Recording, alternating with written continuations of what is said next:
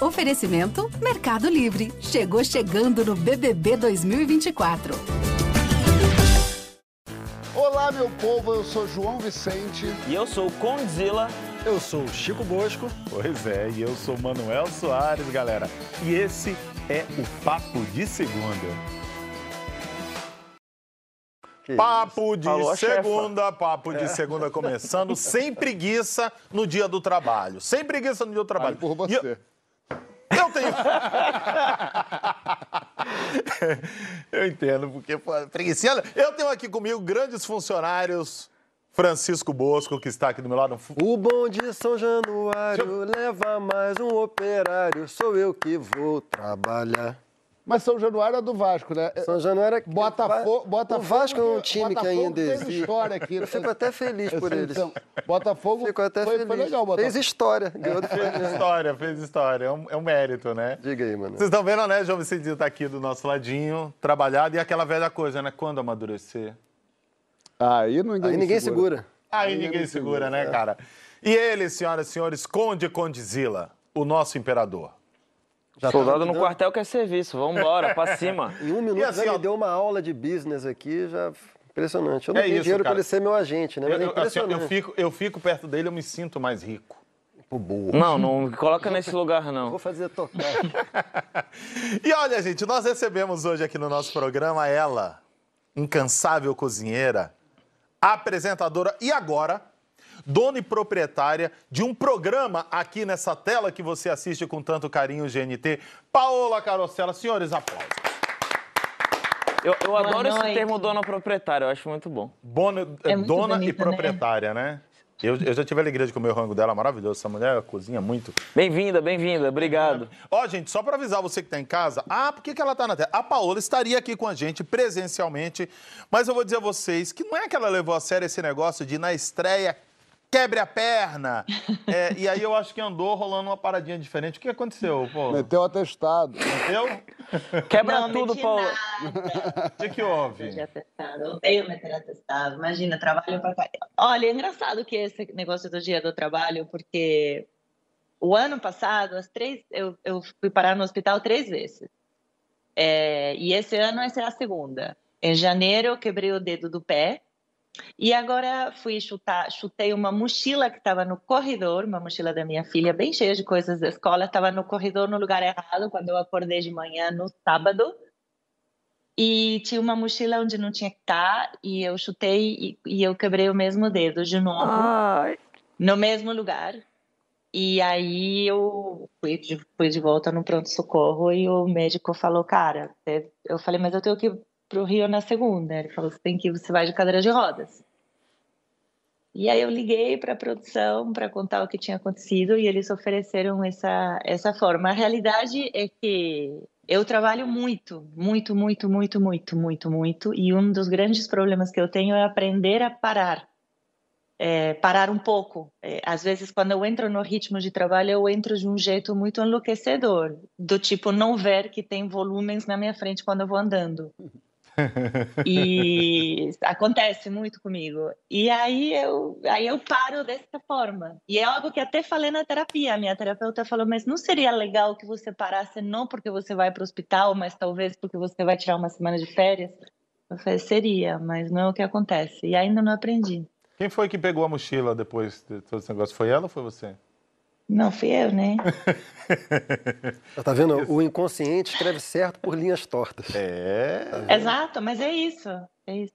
Essa filha deve ter ouvido, né?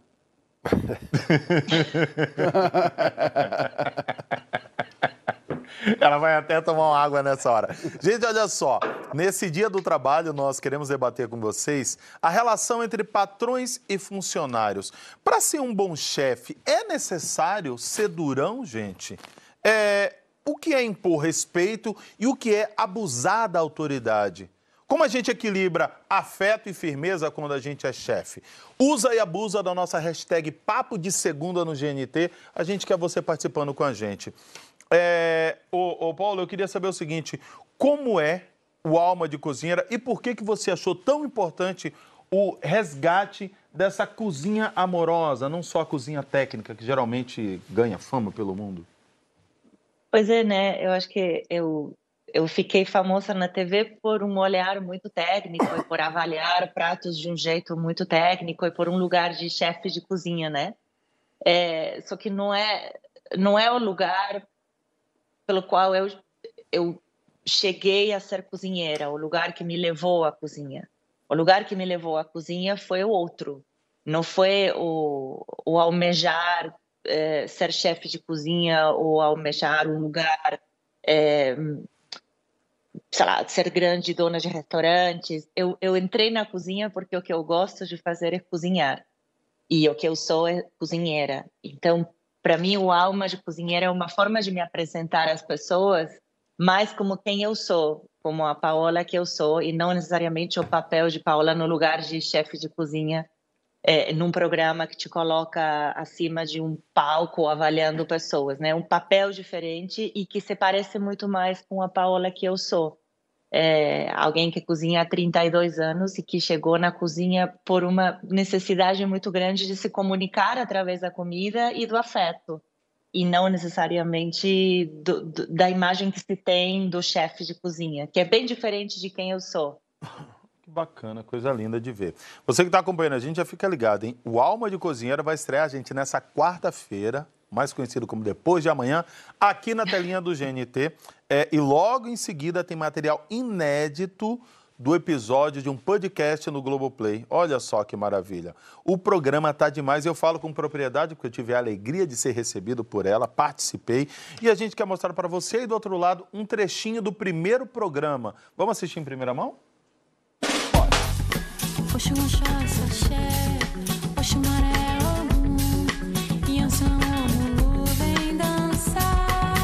Cozinhar é minha vida, minha paixão. Pensar a comida e tudo ao redor dela é a minha alma. Como a vida foi me dando outras oportunidades e eu sempre gostei de desafios, é aqui que eu estou agora, ocupando outros espaços um pouco além da cozinha. Esta é a cozinha secreta do Alma de Cozinheira. Um lugar inspirador para receber pessoas que admiro e preparar um jantar delicioso, um convite para descontrair e compartilhar ideias. E na estreia do Alma de Cozinheira eu recebo duas mulheres muito fortes, muito poderosas, muito empoderadas e corajosas que souberam ir atrás do que queriam e fazer a vida do jeito delas. Tava sem convidado na estreia, hein? Não podemos reclamar porque a gente também recebeu uma dessas aqui na nossa. Uma delas aqui uma foi a Fátima. Foi a Fátima. A Juliette vai ver também. Vai vir também? Vai, vai. Ah, muito obrigado. Amores do meu coração, lembrando a você que está em casa, Alma de Cozinheira, toda quarta-feira, a partir das 21h30, aqui no GNT, começando nessa quarta, está imperdível. Paola, é, tem muita gente que diz que cozinheiro acha que se não sofreu, não aprendeu. Você, na sua vida, com mais, como você falou, mais de 30 anos de cozinha, você aprendeu mais pelo amor ou pela dor? Pelo amor. Mas a gente aprende por tudo. É, só não acho que levar isso a sério. É... Eu não acho que a gente aprenda somente na dor. Eu acho que a gente aprende. Às vezes dói. Mas, mas, mas não acho que isso seja. É o que a gente tem que levar, sabe? Se não dói, não aprendi. Uhum. Eu, eu, eu, eu fico pensando porque muitas vezes quando a gente começa a, a falar da dor, uhum. é, principalmente no ambiente de aprendizado, às vezes quando a gente vira chefe, isso reproduz também. Conde, você é chefe do monte de, de gente lá na Condizila. Um monte de, um monte de zila. um monte de gente lá na Condizila. Um monte de zillers. Eu, tenho, eu, tenho, eu acordo cedinho, tenham paciência comigo. É, você quer ser percebido como que tipo de chefe, cara? Cara, como você é percebido? Hum, essa pergunta é boa. Tem aquela. Tem, inclusive um VT aqui. É. A gente tem 24 horas lá no. Tem aquele lance do, da convivência destrói o mito, né? É. Essa frase é, é forte. Primeira vez que eu ouvi, falei, nossa, é comigo. Tomara que a galera ainda goste de trabalhar comigo. Mas acho que tem o lance da, da admiração. Por exemplo, Primeiro queria agradecer a presença virtual aí, mas na próxima vez, se Deus quiser, presencial da Paola. E... Queria muito. Ah, gente, por favor. É horrível, tô mal mesmo, pá. Não, eu queria dizer que eu, que eu gosto muito dela, assim, tenho uma admiração e pensei, nossa, ela é gringa, tal, não sei o quê. Eu acho que tem aquela impressão de ser um pouco mais durona e acompanhando o trabalho na, dela na TV, eu acho que essa última fala dela consegue reproduzir muito bem o que vai estar, tá, vai, que ela vai trazer nesse novo programa dela aí, né? Bom, enfim. É, acho que eu queria ser um cara admirado, mas pelos colaboradores queria ser conhecido como o Conde do final de semana. Acho que o Conde do final de semana é mais tranquilo, dá mais risada, dá menos dura na galera, ou talvez nenhuma, assim. Mas acho que esses alinhamentos, reunião de alinhamento, né? Toda reunião é um alinhamento. É mais quando as coisas estão fora de ordem e aí dói um pouco no bolso de que está investindo. Acho que é um pouco administrar essa ansiedade e tentar convencer as pessoas a fazer o que elas querem, porque você também quer. Então acho que esse jogo aí, essa, esse desafio do líder é o que tem me movido hoje também, é romper esses, essas, pular esses obstáculos aí. Mas não é uma tarefa mole, não. Não sou também muito fluxo e cheire, não. Você é padrinho de alguma criança, dos seus funcionários? Assim, te convidaram para ser padrinho? Não. Precisa machucar o cara? Precisa enfiar a faca no coração dele? Esse foi o maior papo de chefe tirando que eu já ouvi na minha vida. Rapaz, eu né, gostei cara? da parte do mito. Pesado, né, cara? Aí desconstrói o, o mito. Lobo de Wall Street total, Gostei né, da parte também que ele falou de reunião de alinhamento e olhou para mim, como se eu jamais tivesse participado de alguma. Ô, Joãozinho, é, que tipo de. É quase um pleonasmo, né? Reunião de alinhamento. É, Reunião de alinhamento. Não, mas é, mas é verdade mesmo. Joãozinho, vem cá. É, nessa sua vida longa, você já viu os chefes fazerem que tipo de bobagem para demonstrar autoridade, assim? Acho que demonstrar autoridade. Assim, é a maior bobagem que você pode ver de alguém, de um chefe. Assim. Você tentar demonstrar autoridade é que você não tem autoridade. Né?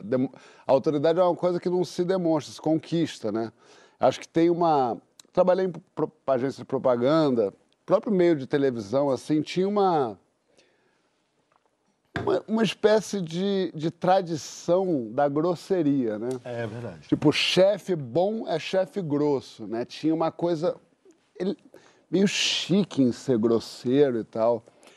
Mesmo os gênios também, né? O gênio tinha que, ser, tinha que ter qualquer coisa de exótico. Então ele tinha que te dar maltratar ou não falar direito ou não sei o quê. Isso eu acho que foi caindo um pouco por terra, assim. Acho que agora. Isso era só permitido aos homens também, né? Porque se uma mulher fosse assim, era uma louca. Não, tem, por exemplo, um grande. Um grande. Concordo, mas, tem, por exemplo, tinha uma. Eu não vou falar o nome, porque mas nem é precisa. uma pessoa pública, mas, mas que era é, uma grande mulher de televisão que era muito conhecida por isso, por brigar com as pessoas, por ser muito violenta e tal.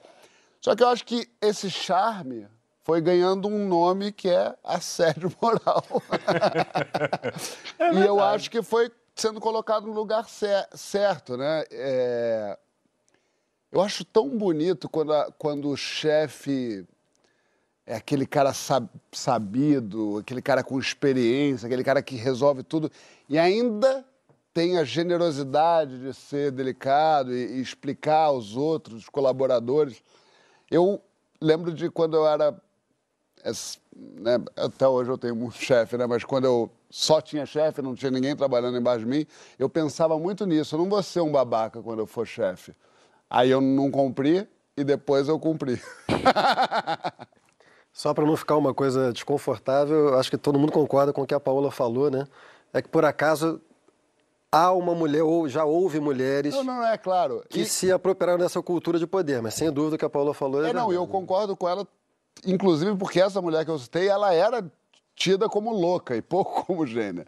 É, então faz sentido o que ela falou, mas é, é, é, isso, assim. Eu acho que esse ambiente na televisão rolava muito, essa coisa do, do cara que xingava, que botava o dedo na cara. Bom, de novo, eu tô falando cara, né? Não tô falando de, da pessoa. É, e, tem, e tem esse mito Miranda Priestley, né, cara, que é a chefe autoritária, mas é gênia, que olhar e dizia: esse tecido não, tira daí. Isso, entendeu? E tipo, meu Deus, se ela não gostou é porque ela dita a tendência, é. né? E, e vira uma admiração. Mas em compensação, quando essa pessoa toca e diz: parabéns, você foi santificado nessa hora. Então existe um pouco desse mito.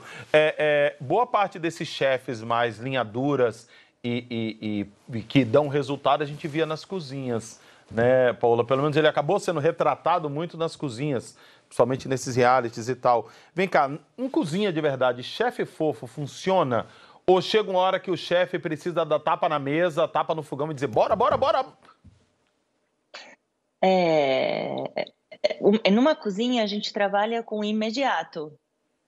Né? É, tem alguns trabalhos onde você pode esperar um pouco para que algo aconteça, aí em outros não, né? Quando você tem um restaurante cheio de clientes, é, você precisa que a comida saia em determinado ritmo, não dá para esperar que, sei lá, o cozinheiro mande uma mensagem de texto, ligue para a namorada ou, sei lá, troque de calças, as coisas têm que acontecer nesse momento para não ter uma cozinha é, com, violenta ou grossa, que são horrorosas, eu, eu passei por algumas quando comecei a trabalhar, sobretudo na França. Eu trabalhei em Paris um tempo e passei em situações horrorosas que hoje seriam consideradas muito abusivas. E eu fiz questão de não reproduzir isso. Fiz questão de não reproduzir isso e nos meus primeiros restaurantes eu fui para o outro lado. Então era, eu achava que era mãe das pessoas que trabalhavam comigo. Isso também não funciona, obviamente. Os extremos não funcionam e é muito difícil encontrar qual é o ponto para exercer a liderança, para você para você levar junto pessoas a trabalhar com você. Agora, voltando para a cozinha, quando você cria estruturas de trabalho que, que, são, que estão certas, que tem a quantidade de gente necessária para trabalhar, é, que a cozinha funciona, que toda a parte técnica da cozinha funciona, ela é, ela é ágil, ela é enérgica, ela é firme, mas não precisa ser nem grossa nem violenta mas é ágil, é enérgica e é firme. Não tem tempo para outra coisa que não seja servir as mesas que chegaram na hora que isso acontece. Tem tempo para se divertir antes e depois, durante não. Tem uma, uma, uma, um meme quase praticamente lendário seu, e você sabe disso. Toda vez que a gente se encontra, eu encho a sua paciência. Vários. Que é o. Você sabe o que. Se, é, é, cuidado, mulher, não cai. Caí, caí, caí. Peraí. Fica Caiu o banquinho onde estava meu pé. Quebrou outro pé. Quebrou outro pé. Não, não, não, não, não. e aí, e aí, e aí tem um, um, meme seu que é quando você vira para uma participante de um reality que você é, estava e diz para ela que ser simpática na cozinha era maravilhoso, mas não ajudava em absolutamente nada. Você continua concordando com aquela afirmação ou hoje você repensou um pouco essa afirmação? Mas, gente, esse é um corte, é um pedacinho de sacanagem. Temos que, temos que falar, precisamos falar em contexto, gente, contexto. É, eu acho que a simpatia e a, importa para sempre, para tudo, mas é que nesse momento ela estava querendo, ela estava roubando a cena com simpatia e estava deixando outros participantes do lado que não tinham esse charme e essa simpatia, meio como Pô, será que agora então aqui eu preciso ser simpática e, e, não vai ser a cozinha que vai me fazer ter um espaço nessa competição? Então eu precisei entrar porque por, por causa dos outros participantes que estavam do lado, não por claro, ela. Claro, entendi. entendi. É, mas, enfim, viralizou um pouco. viralizou um pouco, não, muito. É... Sim, sim. ó, apagou a luz aí, ó. Apagou a luz. Apagou, apagou. Apagou a luz. Ô, ô, ô, ô Chico, é, quando a gente começa a falar sobre autoridade e autoritarismo, qual é a linha que divide? E por que, que essas coisas se confundem tanto? Boa questão, que está rondando um pouco aqui na nossa conversa. Né? Como eu fiquei de último na porrinha, vou acabar recuperando um pouquinho do que foi dito aqui. Ah, eu acho que essa questão, essa diferença, Manuel, entre autoridade e autoritarismo, ela se manifesta eh, de forma diferente nas diversas instâncias da vida, mas eu acho que tem sempre um, um o fundamento é comum. É, se não vejamos, é, por exemplo, na relação, é, na relação parental, né?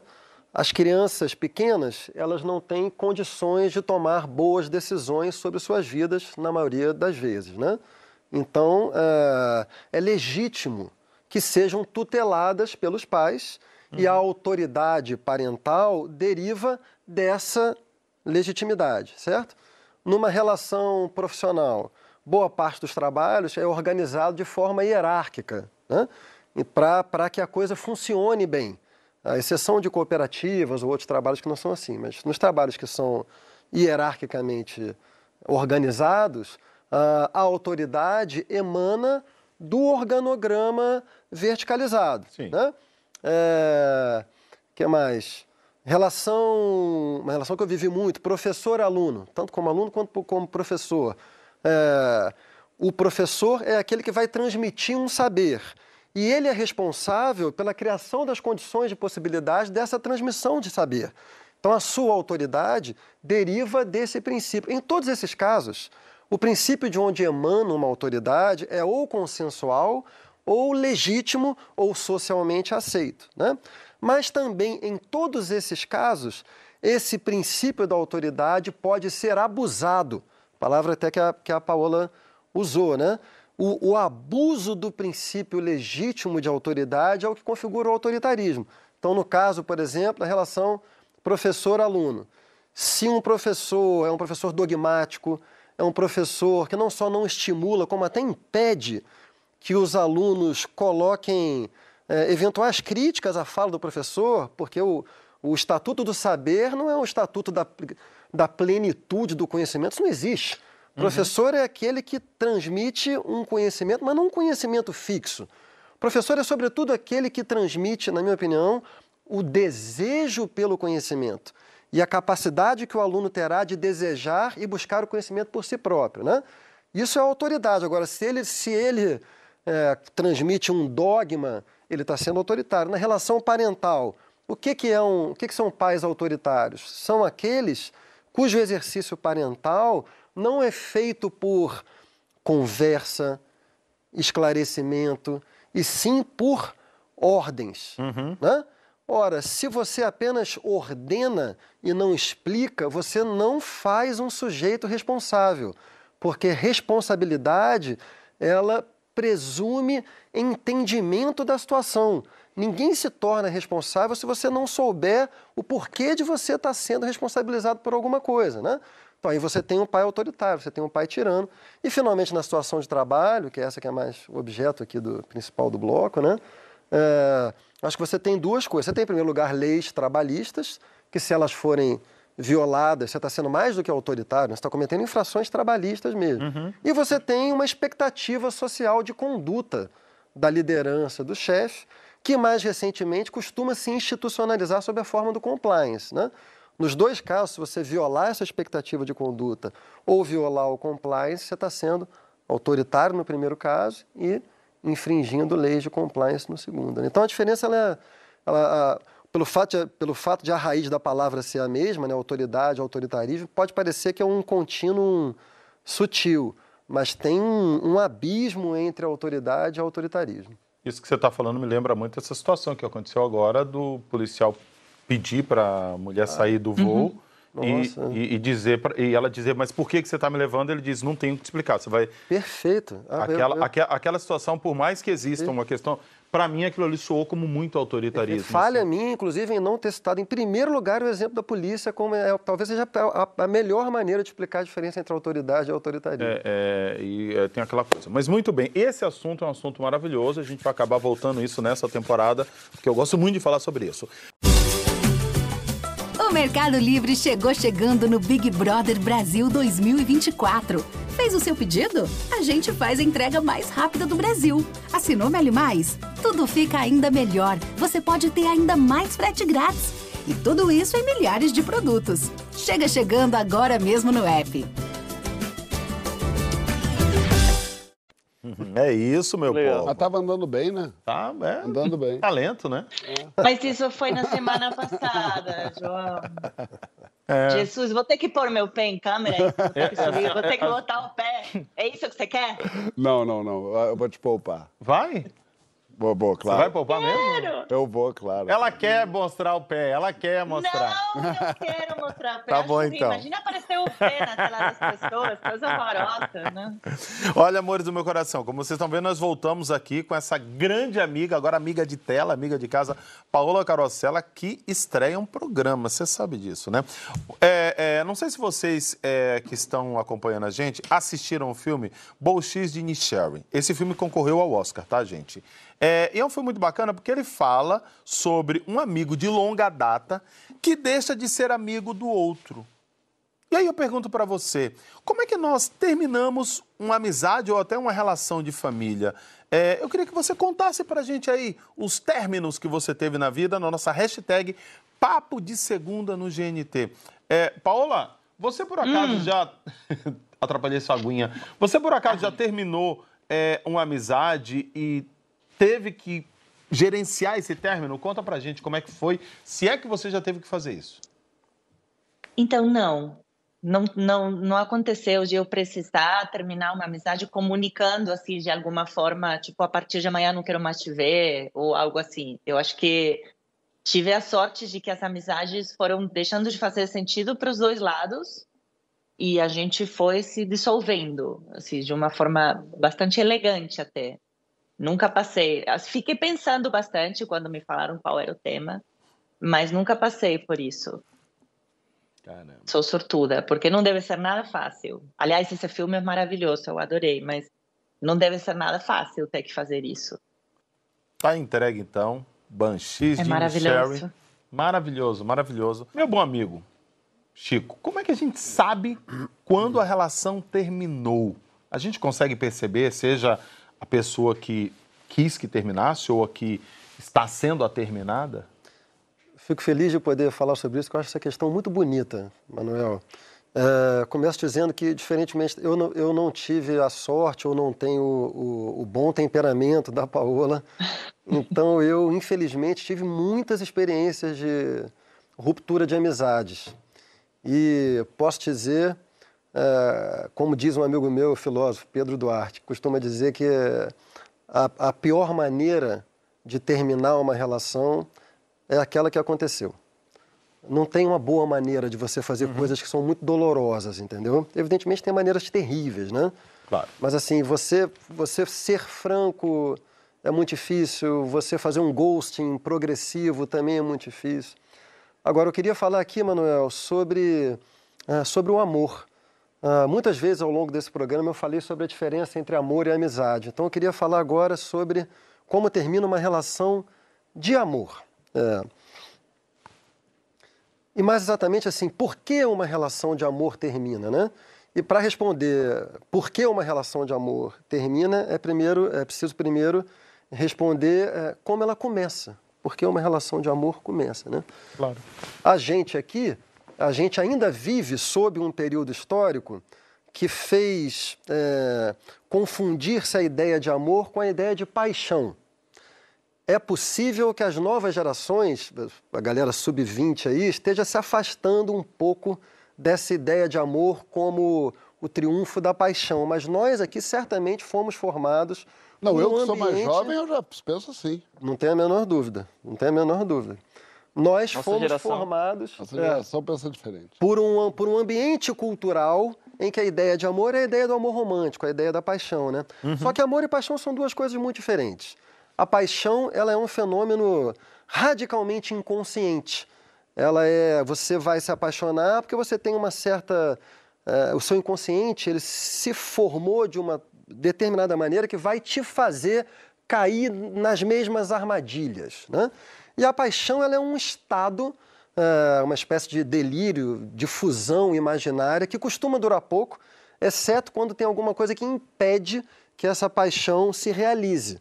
Nesse caso, quando tem alguma coisa que impede, aí, aí pode durar muito. Aí é Tristão e Isolda, Romeu e Julieta, etc e tal. O ponto que eu quero chegar é o seguinte: paixão e amor são duas coisas completamente diferentes. Paixão é radicalmente inconsciente, é um estado efêmero. Amor é uma construção. De que é feita essa construção? É. No meu entender, o amor é feito de uma construção diária de generosidade e doação. Uhum. O amor ele vai sendo construído à medida em que o outro nos dá, uh, nos respeita, é gentil para conosco, é generoso para conosco e a gente vai nutrindo um sentimento de reciprocidade. A gente quer fazer o mesmo, o mesmo bem ao outro, quer ser generoso ao outro, quer ser gentil ao outro. Então o amor começa com uma construção de generosidade e assim se mantém. E agora a gente pode, portanto, responder a pergunta por que, que ele termina. Por que, que uma relação de amor termina? Por descuido. Por descuido. Por descuido, por falta de cuidado. É difícil manter o cuidado numa relação longínqua, cara. O tempo ele tende a, a nos tornar desatentos. Assim, Você acha que é intencional, às vezes? Não, acho que não é intencional. A, a, vida é difícil, a vida nos, a vida nos distrai, a vida nos convoca para outras coisas. É, filhos são muito exigentes, o trabalho pode ser muito exigente. O maior inimigo do amor é o egoísmo. Não é outra coisa. É o egoísmo que nos impede de nos, nos darmos ao outro. E aí, e quando a gente não se dá mais ao outro, começa a, a minguar o sentimento, a vontade de querer se dar ao outro também. E aí o amor vai terminando. Agora, você pode ficar numa relação sem amor durante muitos anos. É, ou por fraqueza inconsciente, uhum. porque, o, porque você pode ter uma dependência inconsciente daquela pessoa, ou por fragilidade na sua situação objetiva, falta de grana, ou porque você fica com medo de se separar quando você tem filhos.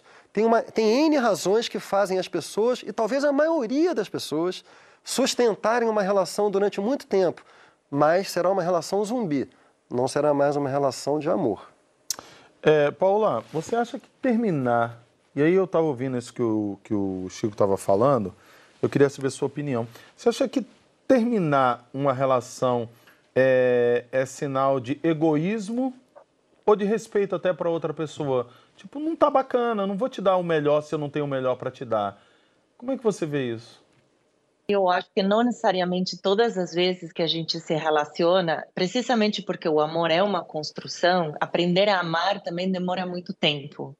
Eu acho que muitas das vezes onde a gente falou, declarou grandes amizades, grandes paixões e grandes amores, talvez provavelmente todas essas serão grandes paixões e não necessariamente um amor construído, porque me parece que demora muito tempo para a gente entender o que é construir um relacionamento amoroso. Tendo dito isso, é...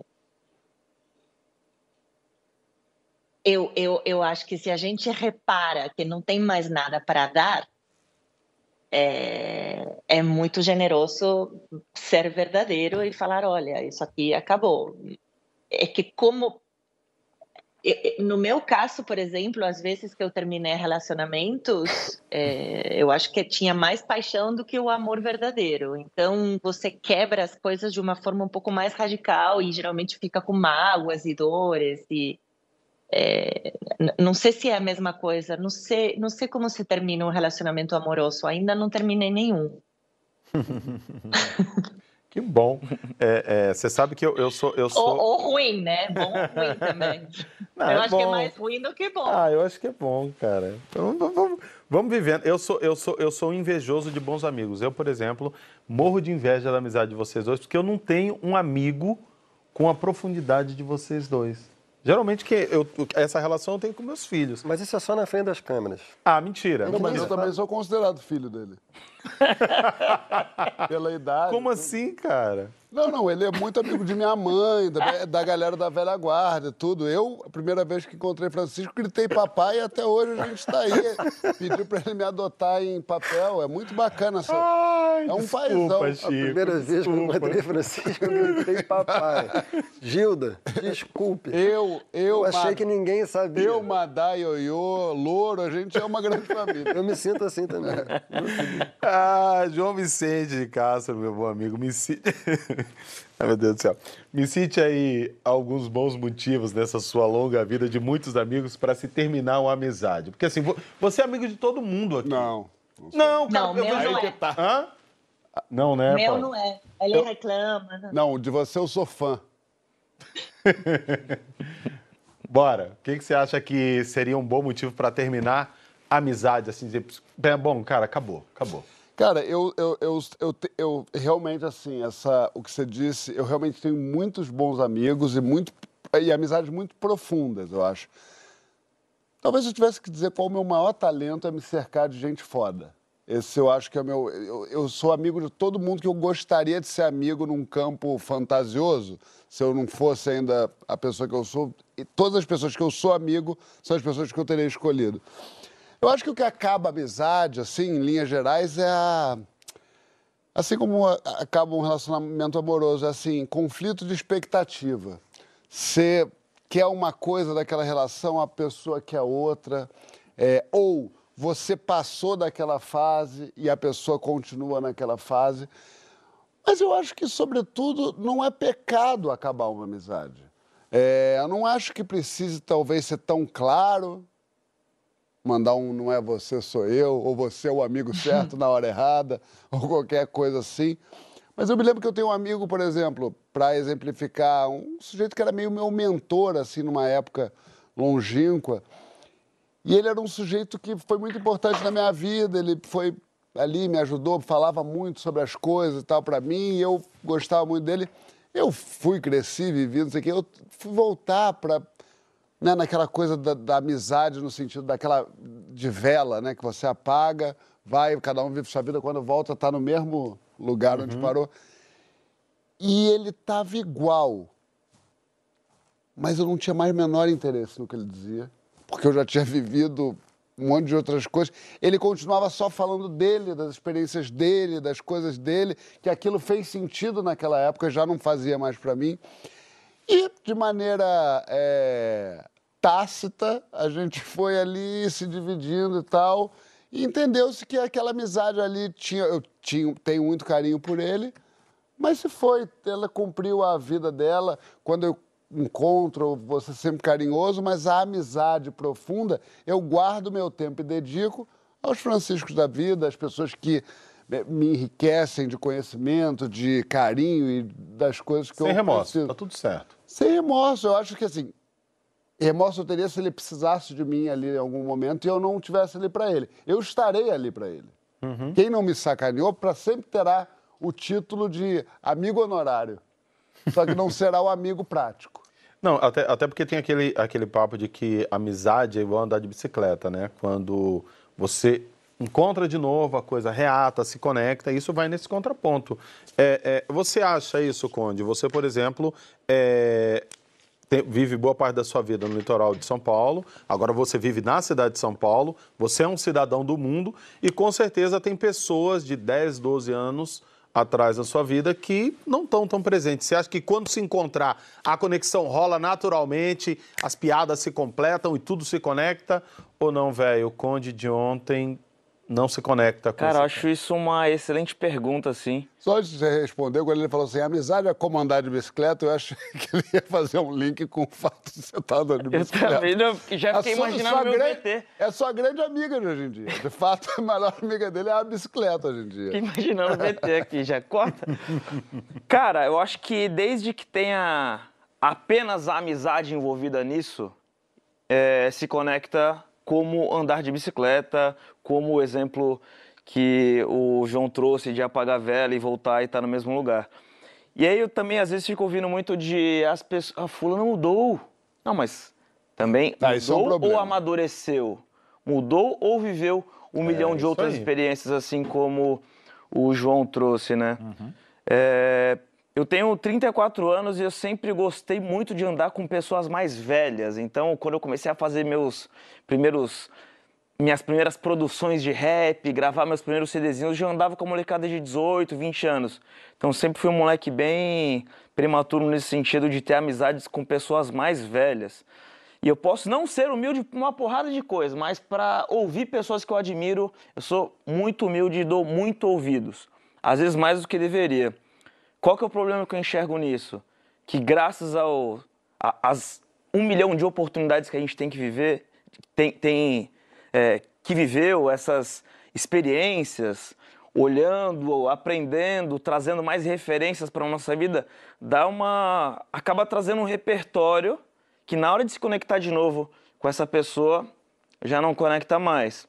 Então acho que aquele respeito, aquela humildade que acabava construindo lá atrás, num determinado momento acaba não fazendo mais sentido. Uhum. E assim, eu sempre fui doutrinado numa linha de que até depois do fim, estamos juntos, não só aqui, porque na sua falta é, vou acolher a sua família, você vai acolher a minha família. Acho que a minha família viveu um pouco disso também, né? Perdi minha mãe muito cedo, então os meus tios ali se preocuparam muito comigo. Mas, cara, acho que tem um determinado momento que tem que romper, sim, essa, essa amizade. Talvez eu não, eu não eu já fui obrigado a romper algumas vezes, talvez não da maneira mais delicada, talvez não da maneira mais sutil, mas você acaba percebendo ali nas entrelinhas, opa, não tá rolando. Todo mundo sabe quando é que não tá rolando. Só que tem pessoas que aceitam, tem pessoas que não aceitam. Aí falando sobre autoridade, eu acho que tem sim também o lance da autoridade. Opa, calma aí. Temos que manter essa amizade, mas do mesmo jeito que para construir esse amor, essa amizade, os dois têm que querer, eu acho que para manter isso, os dois também têm que querer. Eu acho que a amizade é win-win, esse é um pilar. O outro pilar é uma coisa que o Chico nos trouxe aqui, em outras palavras, que é a manutenção.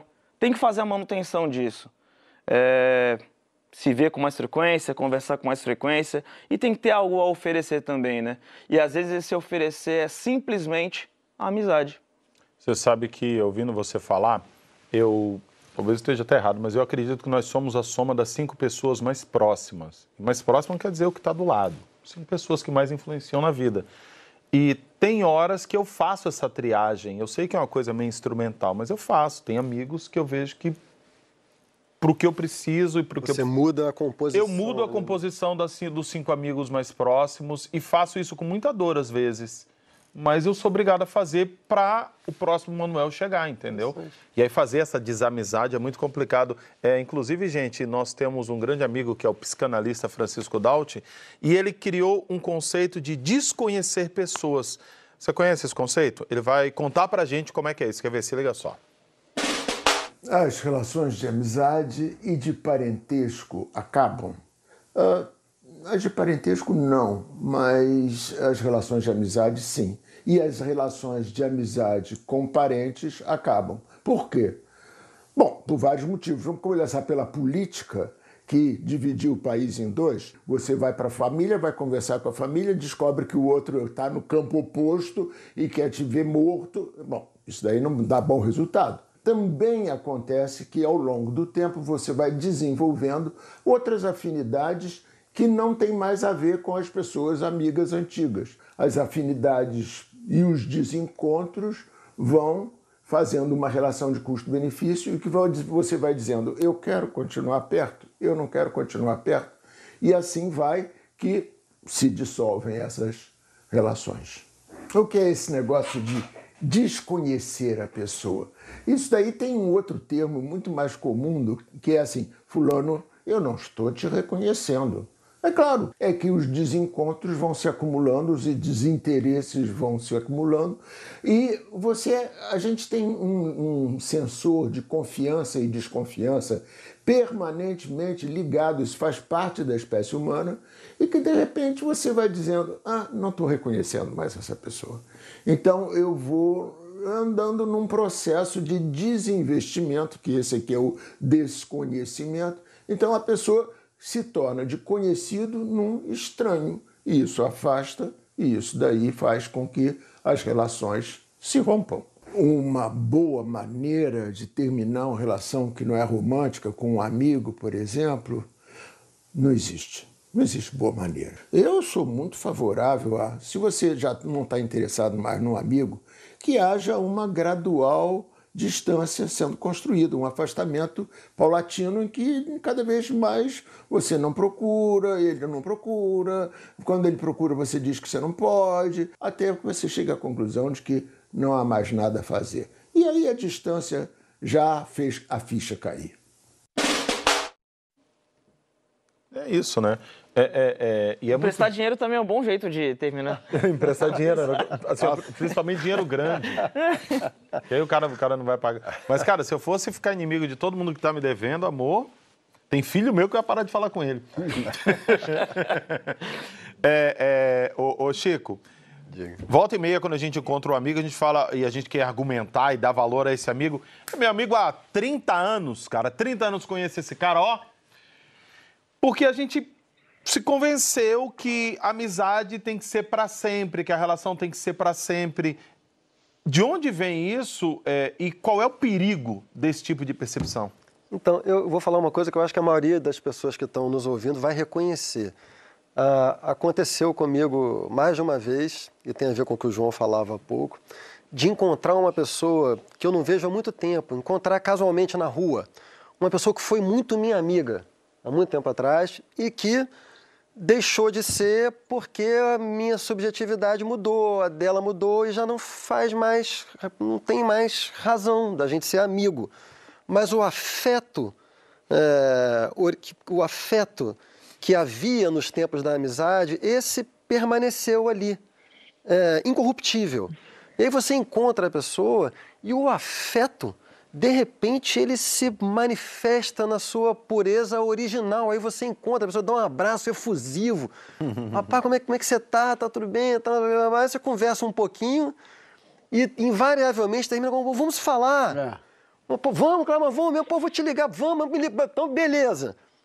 Evidentemente é mentira. Cri, cri. E nunca mais voltou. Nunca mais. Os dois sabem que é mentira. Agora, o Fernando Pessoa, poeta, tem uma, uma um, uma frase muito bonita sobre isso, que ele diz mais ou menos o seguinte, que a, a palavra pode mentir, mas a voz não mente. Então, o que está acontecendo na, naquele momento é que a voz está representando o afeto, que é um afeto que é absolutamente verdadeiro. Mas a palavra está representando alguma coisa que passou e que não pode admitir que passou, porque admitir seria fazer um luto ali imediato demasiadamente franco, demasiadamente cruel e finalmente desnecessário, né? Mas é uma situação muito bonita que acontece. Mas até a gente, nesses momentos que acontece né, com todos nós, dá uma saudade daquele tempo. Você é, te... você é, você é transportado para aquele Sim, tempo. Por um momento você quase acredita. Você acredita no... naquilo tudo. Você quer voltar, sei lá, dos tempos do colégio, que você matava a aula com a pessoa e tal. Mas não existe mais. Aquela amizade ficou lá no, no lugar que ela Cara, eu concordo contigo e às vezes fico pensando se isso não tem a ver com a responsabilidade que hoje a gente tem que antes a gente não tinha. Então é saudade de não ter responsabilidade e tudo aquilo é, que daquele momento, né? É. Da saudade, né? Ah. O João eu, continua eu, não tendo responsabilidade. Mas... eu, já, eu, já, eu já vi, por exemplo, situações em que a pessoa veio resgatar a amizade, que eu não queria resgatar aquela amizade, a pessoa insistiu em resgatar aquela amizade e graças a Deus que ela fez isso, porque ela ressuscitou um negócio muito bonito que eu tinha perdido, cara. Porque eu estava acreditando que a amizade tinha acabado. Eu estava quase cortando meus dedos, dizendo, ó, oh, não fala mais comigo. É, é, é... Também acontece, bem Mas acho que essa coisa, essa coisa da amizade de muitos anos, às vezes a gente fala isso porque é uma espécie de troféu.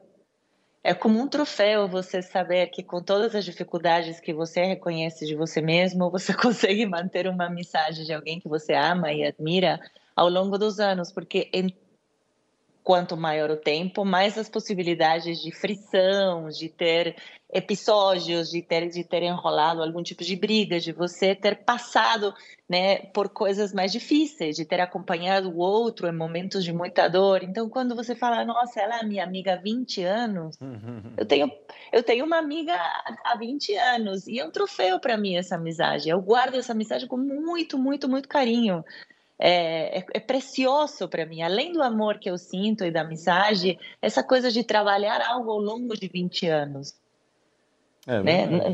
Não é que o tempo faz a amizade, mas quando você tem a amizade e o tempo, eu acho que é muito bonito. Eu, eu, eu, eu gostei desse negócio que a Paula falou aí, porque às vezes também a gente fica, não, porque eu evoluí, eu evoluí, eu evoluí. Mas será que aquele meu amigo lá do passado ainda reconhece a minha essência?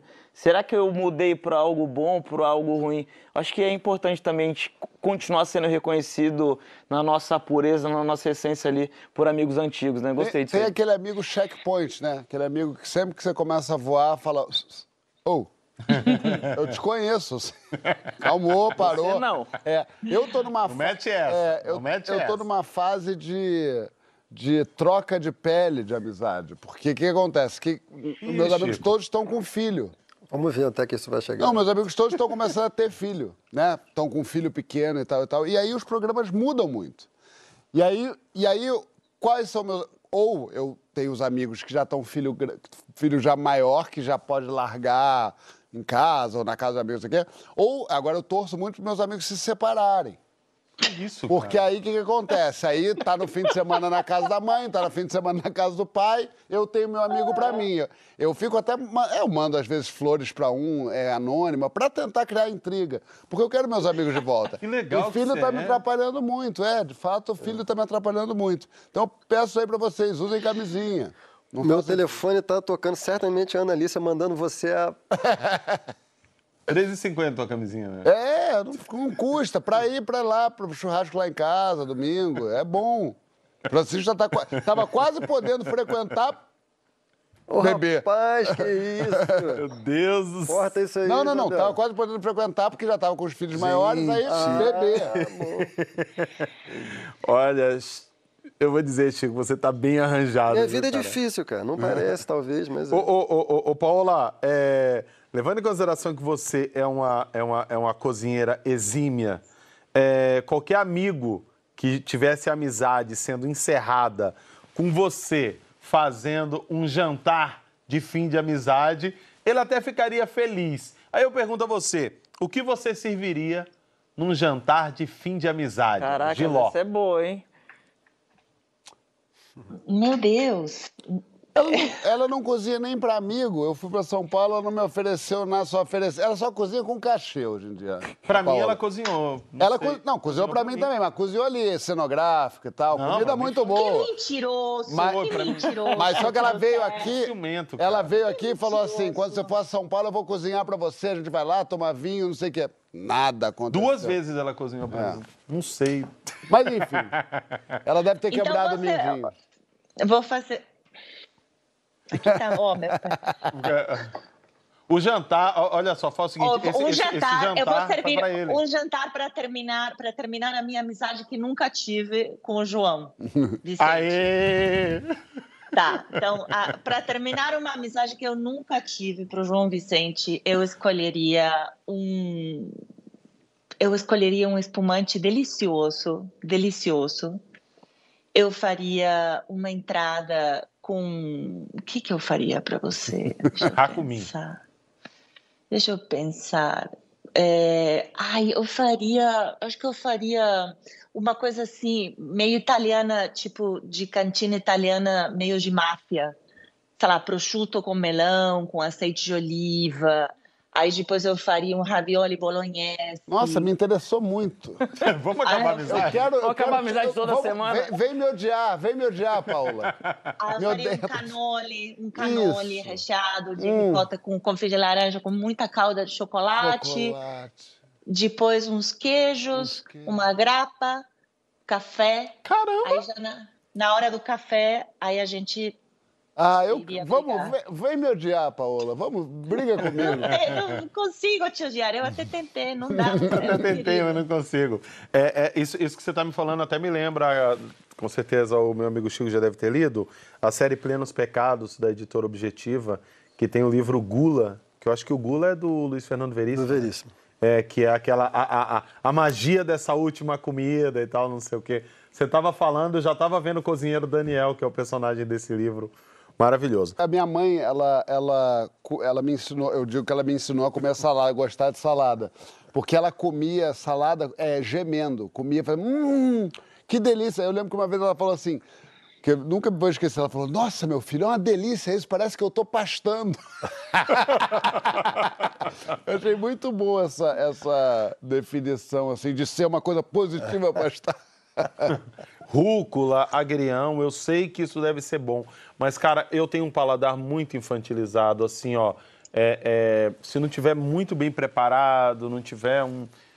No secão, assim, só com sal e, e É. não, não Mas bate. isso é infantilizado, não é o contrário, não é elaborado? Não, não, cara, eu acho ruim mesmo, eu acho amargo, eu acho. Não, ele tá dizendo que ele não gosta de folha, dessas coisas. É. Ah, entendi. Ele quer muito é? tempero.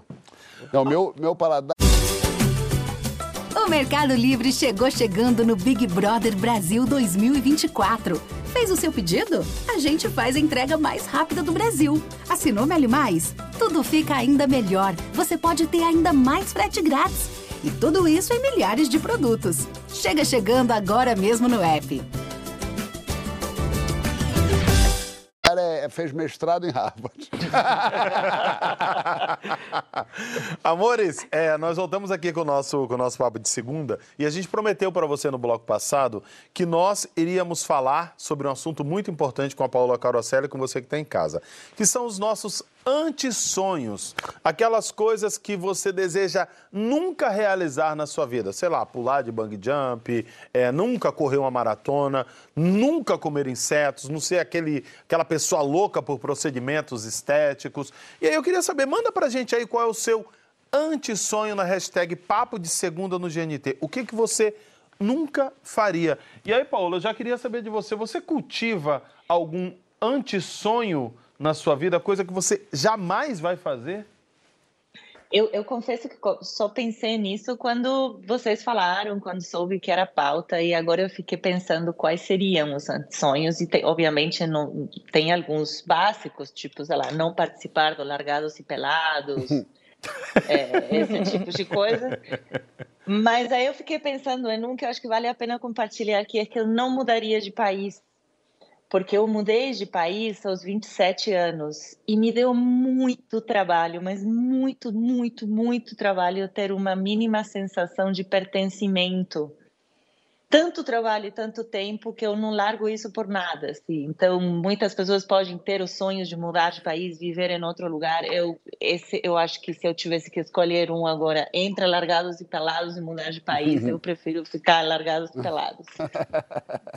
Você sabe, você sabe que eu é, é, nunca, nunca joguei uma partida de futebol inteira. Nunca na minha vida joguei uma partida de futebol. Nunca joguei nem partida de futebol, mano. e tá aí, ó, um sonho que eu não quero realizar. Eu não quero jogar. Cara, eu tô ali, eu levo água, eu não vou jogar uma partida de futebol inteira. Isso é um sonho que eu não vou realizar na minha Curiosa, vida. Curiosamente, é, jogar futebol é literalmente o meu maior sonho. É, o, é, o, é aquilo com que eu mais sonho. É jogar futebol. É o que me dá mais alegria, assim, no meu inconsciente, é jogar futebol. Caramba, Sério? Cara, são os meus sonhos mais felizes, assim, são jogar futebol. E aí tem aquela coisa, né? Nunca pular de bang jump, não correr uma maratona, é, não ter perfil de casal nas redes sociais. É, esses são antissonhos que, muito, que algumas pessoas listaram pra gente. Aí, meu amigo João, eu queria ver de você, ver do Conde também, o que vocês acrescentariam nessa lista de antissonhos na vida de vocês? Vai tu. Pô, cara. Pedalar 70 km, 100 km. Tinha um amigo Marcelo, o nome dele. E ele acordava cedinho pra ir pedalar. E quando ele falava quantos quilômetros ele pedalava, eu falava, que negócio de mané, velho. Hoje eu acordo na madruga com insônia, com medo de perder a hora de pedalar cedinho. Ah, mas isso aí. Isso sonho virou o seu. O seu, o seu, o seu sonho virou seu sonho. Virou meu. Não, virou a realidade. Mas também, esses dias eu me deparei com uma coisa lá no, no, no hotel que a gente fica ali. Comecei a comer ratatouille com atum, cara. Ratatouille, não, calma aí, cara. Eu jamais imaginei, me, me imaginei comendo esse troço aqui. Ratatouille pra mim é o filminho do Ratinho na Cabeça lá, não sei nem o que, é que é Ratatouille. Aquele filme bonito, né? É muito legal aquele filme, né, cara? Eu acho lindo. Eu, eu, eu, aquela cena do... Tenho pena de matar rato Quando ele cai na infância dele, eu acho lindo aquilo. Eu achava que eu comer só arroz, batata e macarrão. É uma evolução. A cena, tá a cena mais importante pra mim desse filme é a hora que o cara come, que volta pra mim. É lindo, lindo. Joãozinho, o que você acrescentaria? Cara, eu gostei muito dessa, eu gostei muito dessa lista que ela tem, por exemplo, essas coisas de bang jump, paraquedas, asa delta, essas coisas que voam. e para mim só servem para aumentar a sua chance de morrer. E se eu morrer fazendo um negócio que ninguém me pagou para fazer, ou ninguém me pediu para fazer, eu não estou salvando a vida de ninguém que eu amo fazendo, eu vou me matar de novo. Porque é assim, é, é assim, com todo respeito aos bang, bang jumpsistas, aos paraquedistas e aos asa deltistas.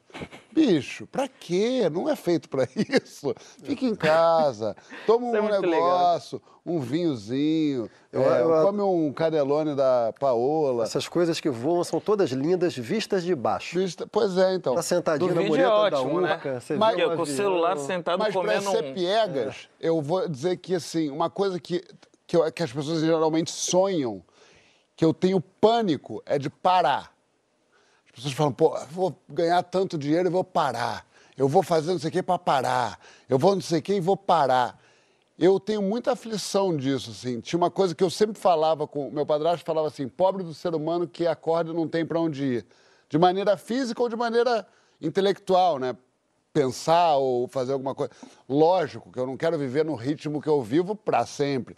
Claro que vai mudar mas eu estou falando mais de curiosidade, de perder o tesão na vida.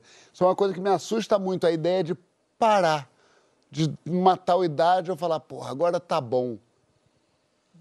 Da aflição disso, eu tenho muita aflição disso. É. De gente que fala, bom, nem que seja assim, que eu vá para um mato e criar boi.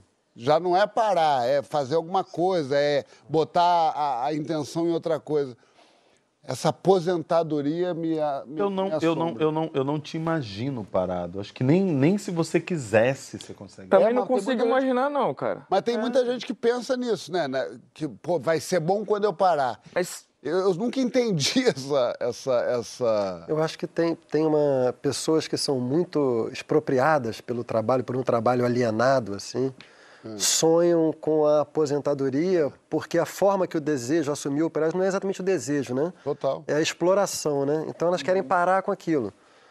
Quem, por felicidade e privilégio, pode desejar Cara, mas mais ou menos, você não conhece muito ator que fala isso, muito gente que teoricamente faz o que ama e tal. Sim, aí, Fábio Porchat fala isso. Fábio Porchat fala que é uma, uma, uma loucura. Ele fala que eu, quando eu chegar em tanto, em tanto dinheiro, tanto tempo, ele paro.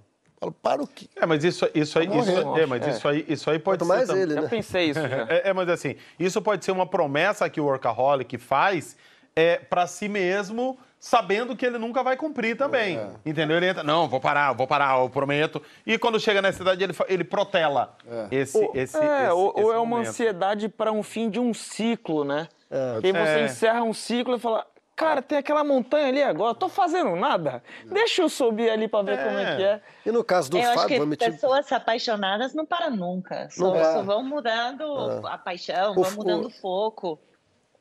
O, no caso do Fábio, o Fábio tem muito medo de, de se tornar um humorista velho, velho, velho. sem graça. Então acho que isso também deve ter a ver com isso. Ele é, quer parar antes é, de chegar aí. Eu adoraria que ele vira executivo criativo e contrata não, mas, é, mas, da boa pra cacete. Não, mas é eu, e o Francisco, eu, tá Francisco, a gente quer, eu e Francisco, a gente quer ver ele passar por isso. Isso que eu ia falar. Não é? A gente ah, quer ver ele, a gente quer ver ele definhar, a gente quer ver ele virar um Marcelo Madureira, isso, sabe? o João precisa fazer é, essa assim, última é, frase. É, assim, assim, assim, eu, eu lembro que uma vez eu vi, eu vi o Brau falando que, ó, tá na hora de eu parar, não sei o quê, não sei o quê. Eu vi o Mano Brown falar isso algumas vezes. Ele parou, inclusive. Não, cara, hoje o Mano Brown é um puta no entrevistador. Bom pra caramba. Então, assim, talvez é, é, é, é o, o, parar seja parar aquela versão do Mano Brown que fazia show pra virar outra coisa. E aí, Esse quando você. Ciclo, né? É, e aí, quando você assiste as coisas que o Brown faz agora, aquele, aquele, aquela live que eles fizeram cinematográfica, deles entrando, cantando, aquilo ali foi uma das coisas mais inovadoras que ele fez, o, o, o, o, o álbum Bug Nipe. Então, assim, eu acho que tem pessoas que elas, por mais que queiram, elas talvez parem essa etapa da vida. E aí, é, isso me lembra uma frase do Nietzsche que ele fala que eu sei tudo. Assim, é, é, aliás, a frase do Nietzsche é, é: Eu posso não saber tudo que eu quero, mas eu sei tudo que eu não quero. E aí eu pergunto para você, Chico, é importante ter uma antimeta na vida mesmo, assim você virar e dizer, ó, oh, beleza, eu sei as coisas que eu não quero? Sim, eu acho tão importante quanto ter meta. Na verdade, eu acho um movimento natural e complementar. À medida que a gente vai construindo a vida, a gente vai começando a entender melhor como é que é o nosso desejo, né? O que, que a gente gosta, o que, que a gente não gosta, o que, que o nosso inconsciente suporta, para onde ele vai, para onde ele nos leva e é bom, para onde nos leva e é muito ruim, né? Então, isso faz parte de você construir um, um percurso bonito e feliz na vida, né? Saber o que não, saber onde não ir, o que não aceitar, o que não fazer, uhum. o que não ser. É tão importante quanto o que fazer, o que ser. Às vezes você ir. pode até se guiar pelo que não. Exato. Não sabe nem o que sim, sim. mas vamos o que não, pois, eu sei. É, eu, particularmente, a minha anti-meta é, é, é, a vulgaridade. Assim, acho que nada me, nada me apavora mais do que me vulgarizar para além do limite do que, às vezes, a vida pode requerer, assim. Porque a vida, às vezes, requer que você se vulgarize um pouco, assim. O João me olhando com essa cara me faz vontade de fazer piada com você. Se fosse você, é, encostava de novo aqui atrás, sossega esse faz. vulgar, mas vai assim, é. sábado à noite no Baixo Gávea, pra você ver que quer ser vulgar. Vê a natureza brotando, né? Essas são águas passadas. Não tinha Instagram na época. Não tinha Instagram. Se não postaram, não fiz. Não, não tem registro, eu não fiz. É, seus filhos aprenderam primeiro a falar sim ou não? Meus, não faço quer, a menor ideia. Quer ou não? Hã? É, os, os, os meus primeiro aprenderam a falar não. É, todos eles, a primeira coisa que eles aprenderam a falar, não. E aí, em cima do que você está falando, essa coisa é do. É possível que seja não. É, da, da, da, de, de, saber exatamente o que não quer. O que eles querem, mas quando eles não querem, eles falam não. É, Rainha Paola, eu, a gente está ouvindo aqui, e aí, nessas antimetas, tem muita gente que tem a meta se tornar um chefe de cozinha e um dia dizer sou uma Paola Carosella na minha vida. Qual dica você dá de anti-meta? Se você quer ser uma chefe de cozinha, tem uma meta que você nunca vai poder seguir. Que meta seria essa? Nossa, que pergunta sofisticada. Se, ah, é. se a pessoa quer, se a, se a pessoa quer se tornar uma chefe de cozinha. Se a, se, se, se a pessoa quer se tornar uma chefe de cozinha, que antimeta ela precisa ter? Ah, quero me tornar uma chefe de cozinha. Qual é a meta não que querer, eu... não, não, não buscar o prestígio e a fama. Nunca. Eu acho que, como qualquer profissão, tem que curtir o processo, tem que curtir o caminho. Quem quer ser um chefe de cozinha tem que gostar muito de cozinhar todo dia, de descascar quilos de batata, de lavar louça, de arrumar a geladeira, de ficar em pé. Eu acho que quem corre atrás do glamour tá lascado, assim, lascado. Essa é a grande dica. Acho que para a vida também, né? É. Agora, meu anti-sonho mesmo é nunca mais ser esnobado por Paola Carrossela. Num programa Ai, ao vivo. É, é Ele faz essa... isso com quem ama, fica tranquilo. E é com essa que eu me despeço do programa de hoje. Ele faz isso com quem ama. Ele faz isso com quem ama o tempo todo. Fica tranquila, tá tudo certo. Não corte seu coração. A gente conversa agora, João. Você me fala o que, que eu posso fazer. Tá bom. Comida. Canelone, tá fuzile, vou fazer, pene. Vou fazer. Tá bom, vou fazer. É, fazer. Amores do meu coração, olha só. Nós estamos terminando o nosso papo delicioso de hoje.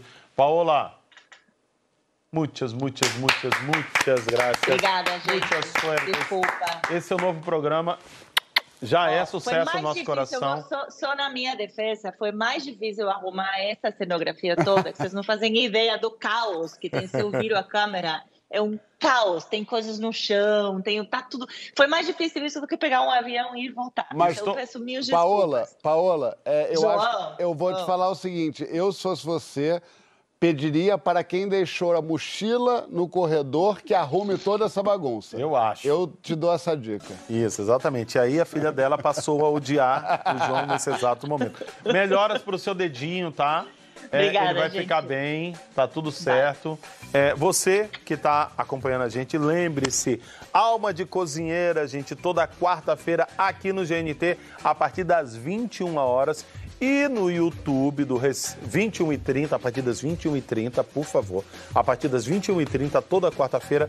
E no YouTube, meu povo, no YouTube do Receitas GNT, amores, a Paola vai descobrir diferentes alma de cozinheiras Brasil afora. E aí eu vou dizer para vocês, são histórias, tradições, receitas, todas publicadas a partir do dia 9 de maio, às 19 horas e aí aquela coisa, né, gente? Tem Paola na TV, tem Paola no YouTube, tem Paola no podcast. Por quê? porque nós merecemos, Paola. Nós merecemos. que amor, beijo, gente. Beijo, beijo, beijo. Até beijo, semana que vem. Boa Obrigado, noite. obrigado. E obrigado vocês, meus meninos. Coisa boa estar com vocês. Vamos que vamos. Até quarta no encontro. É isso, né? Luzinha baixando. Aproveitar que a luz está aqui. Vamos, vamos fazer selfie, né, gente? Quando tá subindo aí, ó, os nossos LEDs, ó.